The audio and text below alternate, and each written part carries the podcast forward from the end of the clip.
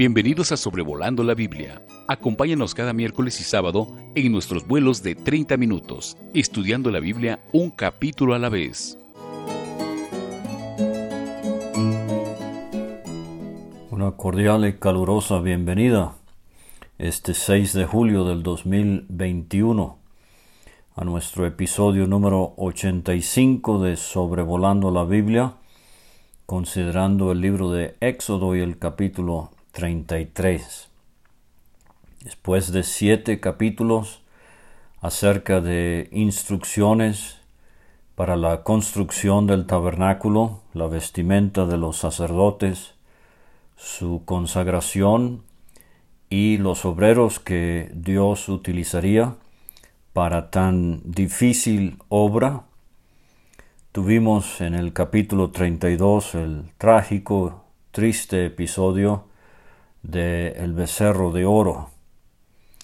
Y entonces el capítulo 33 le da seguimiento y nos hace ver algo de cómo Moisés fue todo un gigante espiritual eh, en su generación para interceder por su pueblo ante Dios y para sacar adelante este pueblo que había sido redimido por sangre y con poder de Egipto, y están ahora peregrinando en el desierto.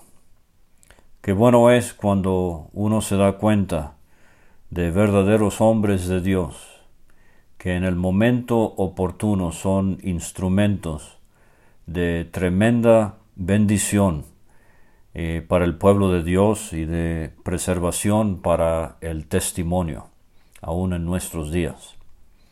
Entonces tenemos en los versículos 1 a 6 del capítulo 33 una severa advertencia de parte de Dios debido al pecado del becerro de oro. Y con gozo vemos que el pueblo contrito se arrepiente, les duele mucho oír de Dios que Él no va a estar en medio de ellos, y tenemos entonces eh, su restauración y junto con el capítulo 34 vamos a ver que el, el resultado es la ratificación del pacto que Dios había hecho con Israel, con Moisés como mediador.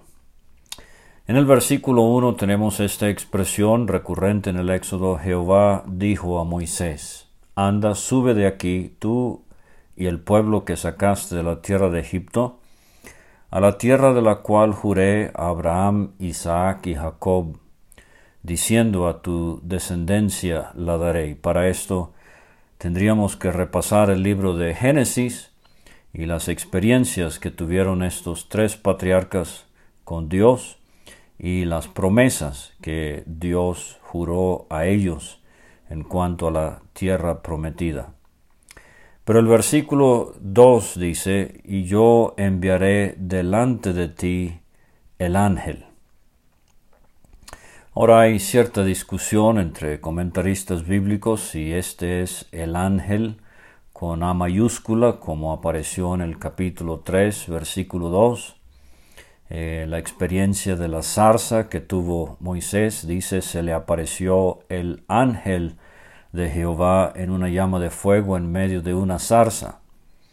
Y también en el capítulo 23, versículos 20 a 24, ve aquí, yo envío mi ángel, con A mayúscula en nuestra Reina Valera 1960, envío mi ángel delante de ti para que te guarde en el camino y te introduzca en el lugar que yo he preparado. Guárdate de él y oye su voz, no le seas rebelde, porque él no perdonará vuestra rebelión, porque mi nombre está en él.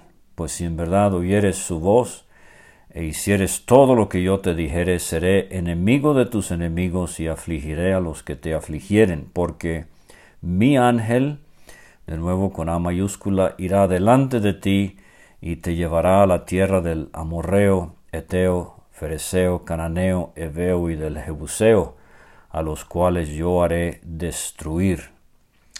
Y Dios les había dicho en el capítulo 23, no te inclinarás a sus dioses, ni los servirás, ni harás como ellos hacen, antes los destruirás del todo y quebrarás totalmente sus estatuas.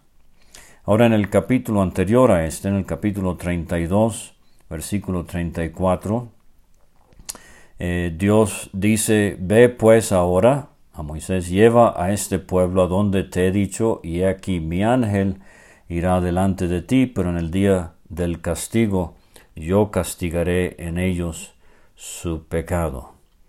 Ahora creo eh, que no hay necesidad de pensar que esto es un ángel común y corriente, si puedo decirlo así, aquí en los capítulos 32 y 33. Creo que de nuevo esta es una referencia el mensajero por excelencia de Dios, que es nuestro Señor Jesucristo, aquí antes de su encarnación en Belén. Y creo que la situación que se está dando aquí es que Dios vuelve al, si quiere, el programa inicial donde el ángel iba a ir delante de ellos para destruir a los enemigos, eh, no morar eh, Dios entre ellos, como había dicho en el capítulo 25 cuando introdujo las instrucciones acerca del tabernáculo. Dice el versículo 3, a la tierra que fluye leche y miel, pero yo no subiré en medio de ti. Entonces, eh, básicamente lo que está diciendo Jehová a Moisés es, debido a tal rebelión, a la dureza de sus corazones, a su necedad y a su idolatría, no tiene caso construir el tabernáculo. Dios le había dicho a Moisés en el capítulo 25, versículo 8, harán un santuario para mí y habitaré en medio de ellos. Y lo va a decir de nuevo en el capítulo 29, cuando ya ha ratificado el pacto, el problema se soluciona. Recuerde que este pacto es un pacto condicional, no así otros pactos en la Biblia que son incondicionales. Hemos visto el de Dios con Noé y el de Dios con Abraham. Eh, vamos a ver el de Dios con David y el nuevo pacto, ah, además de este pacto con el pueblo de Israel por medio de Moisés. Este es el único que es condicional, o sea, los términos del pacto eh, dependían del cumplimiento de la otra parte, en este caso de Israel. Obviamente Dios cumpliría sus promesas, pero el capítulo 32 nos ha mostrado gráficamente lo que va a ser la historia, la trayectoria del el pueblo de Israel bajo este pacto no lo van a cumplir. Eh, entonces, eh, eh, vamos a ver que aquí tenemos en, en, los propósitos de Dios, bueno, dice el capítulo 29, versículo 46, conocerán que yo soy Jehová su Dios, que los saqué de la tierra de Egipto para habitar en medio de ellos, yo Jehová su Dios. Y nos viene a la mente en el Nuevo Testamento en cuanto a los eh, propósitos de Dios hoy para con creyentes y la iglesia local debidamente eh, establecida y congregada según eh, la doctrina de los apóstoles en el Nuevo Testamento, dice Cristo en Mateo 18, 20, donde están dos o tres congregados en mi nombre, ahí estoy yo en medio de ellos. Ahora, esto es muy importante y creo que a veces perdemos de vista lo crucial que es. Hay una expresión en el griego que es en meso, en medio. Eh, Cristo experimentó esto en el Calvario en medio de dos malhechores. Apocalipsis 5 vemos al Señor Jesucristo en gloria en medio del trono. En Apocalipsis 1 lo vemos eh, en medio de las siete iglesias, eh, capítulo 1, 2 y 3 de Apocalipsis. Pero en la iglesia local Él está en medio. Y el Nuevo Testamento habla de Cristo en el creyente desde el momento de su conversión. Y habla de Cristo con ciertos creyentes, los que salen a evangelizar por fe, eh, dice Mateo 28, y de hacer discípulos a todas las naciones, bautizándolos, enseñándoles que guarden todas las cosas que os he mandado y estoy con vosotros todos los días hasta el fin del mundo. Eh, es posible que todo creyente en cierto momento sienta muy de cerca la presencia del Señor con él o ella. Por ejemplo, el Salmo 23, aunque ande en valle de sombra de muerte, tú estarás conmigo. Pero en una iglesia local, eh, Cristo está en medio. Y esto es lo que Dios está ilustrando aquí con el tabernáculo. Pero lo que Él está diciendo a Moisés es que con este tipo de comportamiento Él no puede estar en medio. Entonces su ángel, eh, repito, sugiero que es una manifestación preencarnada del Señor Jesucristo, Él iría delante de ellos, pero no disfrutarían la presencia del Señor en medio de ellos. Le debo a un librito que usted puede buscar en tesorodigital.com el librito se llama Experiencias que viví en mi asamblea. Y allí este hermano, que creo no sabemos quién es el autor del libro, pero se remonta a épocas de eh, eh, mucho ejercicio en países como Inglaterra y Escocia en los 1800, cuando abandonaron eh, grandes sistemas religiosos y con la Biblia abierta aprendieron a reunirse eh, sencillamente en convicción como Dios manda de acuerdo a su palabra. Pero él dice esto, nuestra posición bíblica debe siempre ser mantenida por nuestra condición espiritual. Para que rime como sucede en inglés, nuestra posición escritural siempre debe ser mantenida por nuestra condición espiritual. De nada iba a servir un tabernáculo por dentro tan ornato, un sumo sacerdote con vestimentas de hermosura, de honra, eh, sacrificios diarios. Eh, de nada iba a servir todo eso si Dios no estaba en medio de ellos. Y asimismo el día de hoy podemos tener el edificio más suntuoso, eh, una congregación increíblemente grande, hombres eh, seminaristas, universitarios, sumamente educados y elocuentes, pero si Dios no está en medio de nosotros, no sirve ah, para nada. Ahora, eh, es interesante que aquí en Éxodo 30 2, 33, eh, perdón, eh, tenemos una ilustración de lo que sucede en tres iglesias de las siete iglesias de Asia en Apocalipsis 1, 2 y 3. ¿No ve? Tener al Señor en medio es una gran bendición, pero a la misma vez trae gran responsabilidad y peligro de juicio. Y a Éfeso el Señor Jesucristo le escribió, Recuerda por tanto de dónde has caído y arrepiéntete, si no vendré pronto a ti, quitaré tu candelero de su lugar. Esta venida no es su venida por su pueblo, es una venida en juicio a esa iglesia. De nuevo, Pérgamo en el capítulo 2, por tanto, arrepiéntete, pues si no vendré a ti pronto y pelearé contra ellos con la espada de mi boca. Y el problema allí eran los nicolaitas.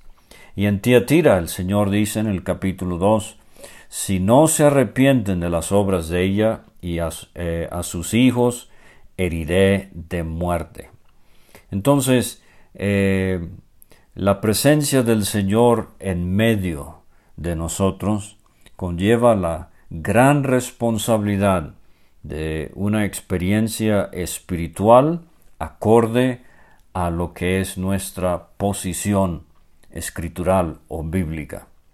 Y de paso, quiero aclararle que nosotros no somos de la sana doctrina. Los que nos congregamos en el nombre del Señor Jesucristo practicamos la sana doctrina.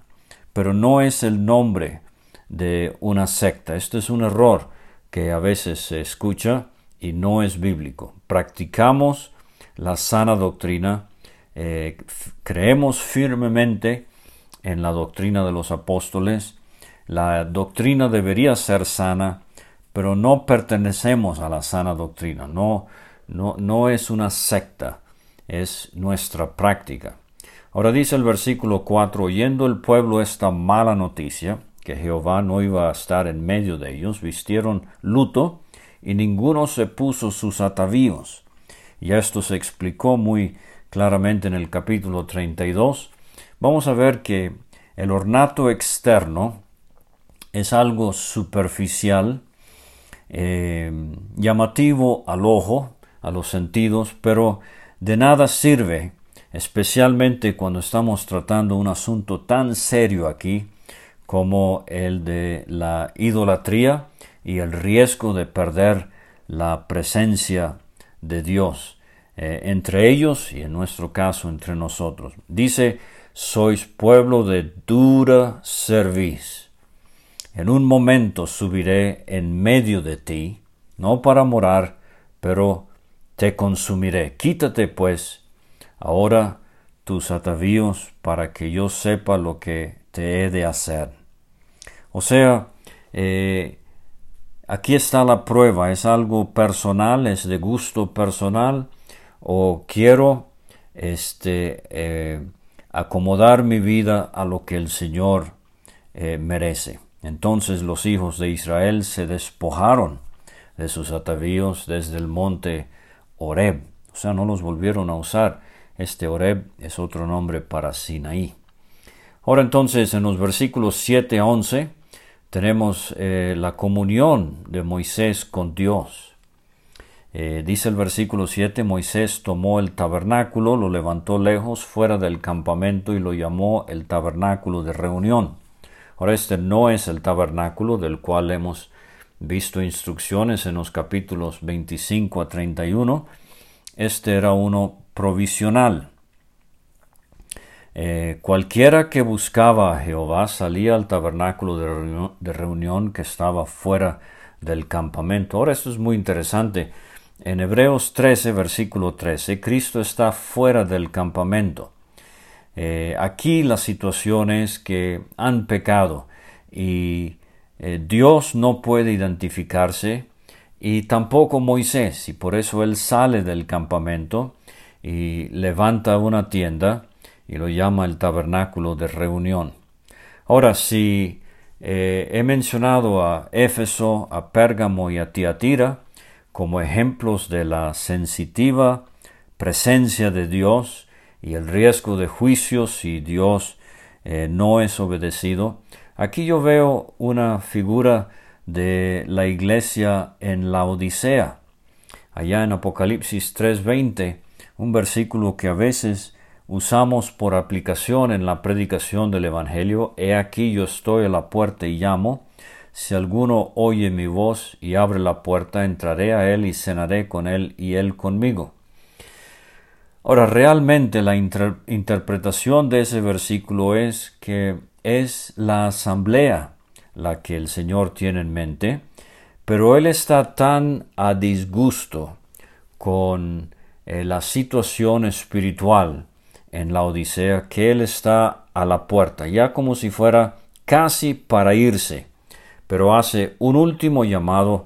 Ahora no puede estar en medio, pero quiere disfrutar comunión personal con cualquier creyente que tenga esta convicción y este anhelo. Y esto es lo que sucede aquí. Vamos a ver que no solamente Moisés, pero también los demás eh, que querían, ellos eh, podían buscar esta comunión con Dios. Dice el versículo 8, sucedía que cuando salía Moisés al tabernáculo, todo el pueblo se levantaba, o sea, hay temor, hay cierto miedo de que, qué es lo que va a suceder. El pueblo está triste por las malas noticias, está preocupado, está contrito y esto es bueno. Y han expresado su eh, contrición al despojarse de sus atavíos. O sea, nada que llame la atención a ellos, ahora quieren buscar eh, el honor de Dios para que Él more entre ellos. Cada cual estaba en pie, o sea, el respeto que muestran. Eh, es un momento muy solemne y miraban en pos de Moisés hasta que Él entraba en el tabernáculo. Cuando Moisés entraba en el tabernáculo, la columna de nube descendía y se ponía a la puerta del tabernáculo y Jehová hablaba con Moisés. O sea, es la manera en que Dios está sancionando el liderazgo de este gran hombre y a la misma vez nos está mostrando su complacencia con eh, Moisés. Eh, la columna, hemos visto ya en este libro de Éxodo, simboliza la presencia de Dios. Éxodo 13, 21 Jehová iba delante de ellos de día en una columna de nube para guiarlos por el camino, y de noche en una columna de fuego para alumbrarles, a fin de que anduviesen de día y de noche. Esto es cuando salen eh, de Egipto. Y dice Éxodo 14 y 19, el ángel de Dios que iba delante del campamento de Israel se apartó e iba en pos de ellos, y asimismo la columna de nube que iba delante de ellos se apartó y se puso a sus espaldas.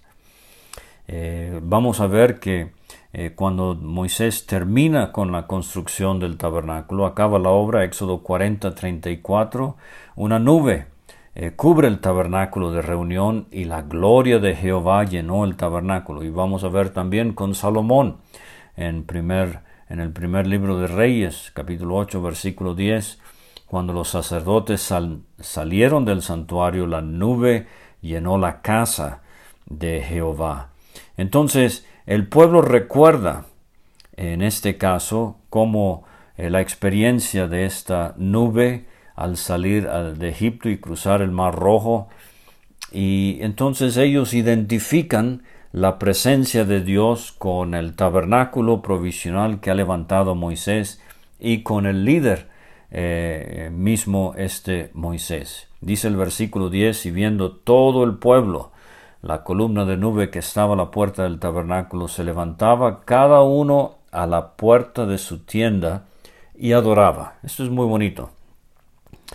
Eh, ya no están adorando a un becerro de oro como en el capítulo 32, eh, la comunión íntima de Moisés con Dios ha llevado a otros a la adoración. Yo no sé si usted ha tenido esta experiencia, pero se levanta un hermano y él acostumbra tener eh, tanto que decirle al Señor acerca de su Hijo y de la obra del Calvario, que Dios lo usa para calentar como si fuera corazones de otros creyentes, y con un himno apropiado, con una adoración audible en su momento guiado por el Espíritu Santo, levanta como si fuera el espíritu de adoración entre los creyentes. Hay un ejemplo celestial de esto en Apocalipsis 4 versículos 9 a 11 en cuanto a los cuatro seres vivientes, dice que cuando ellos dan gloria y honra y acción de gracias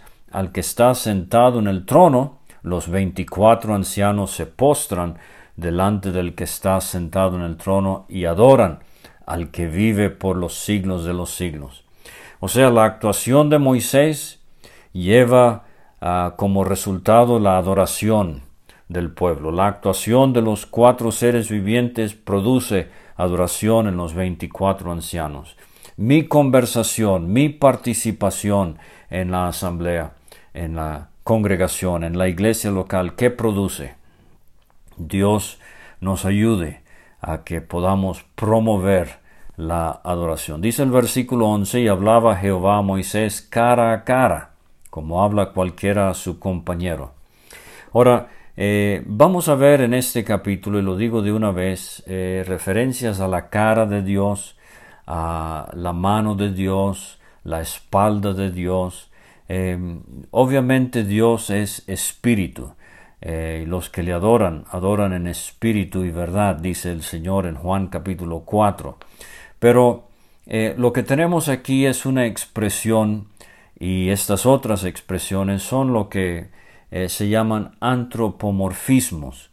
Es cuando se le da a Dios características o forma humana. Dios no tiene cuerpo, entonces estrictamente hablando no tiene cara. La, la eh, expresión aquí significa que Dios está hablando con Moisés, eh, gozando una comunión íntima, franca y abierta con él.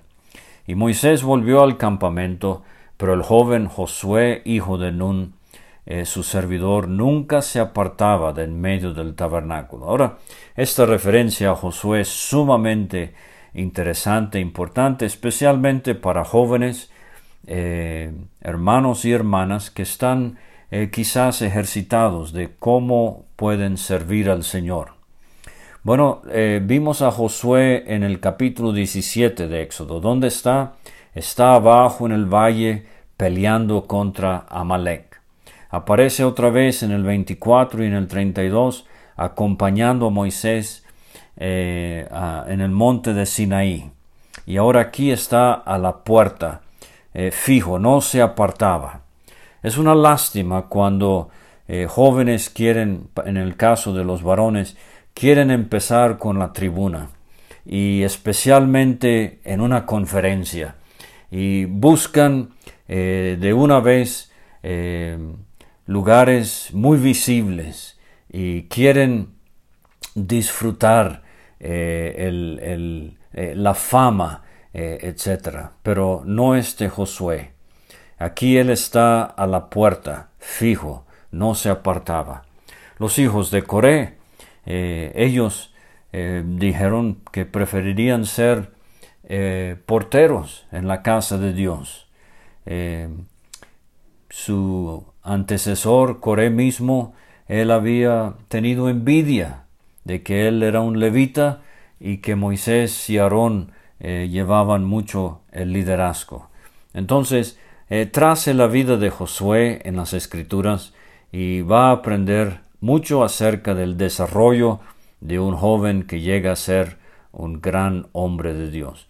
Entonces, capítulo, eh, versículos 12 a 23, tenemos aquí, eh, para finalizar el capítulo, tres peticiones de Moisés. Él pide tres cosas en el 12, en el 15 y en el 18. La primera petición la tenemos en los versículos 12 a 14.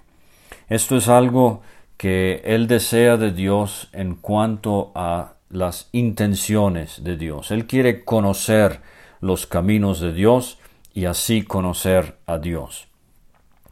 Y resaltan en estos versículos aquí, eh, dice el 12, dijo Moisés a Jehová, mira, tú me dices a mí, saca este pueblo y tú no me has declarado a quién enviarás conmigo.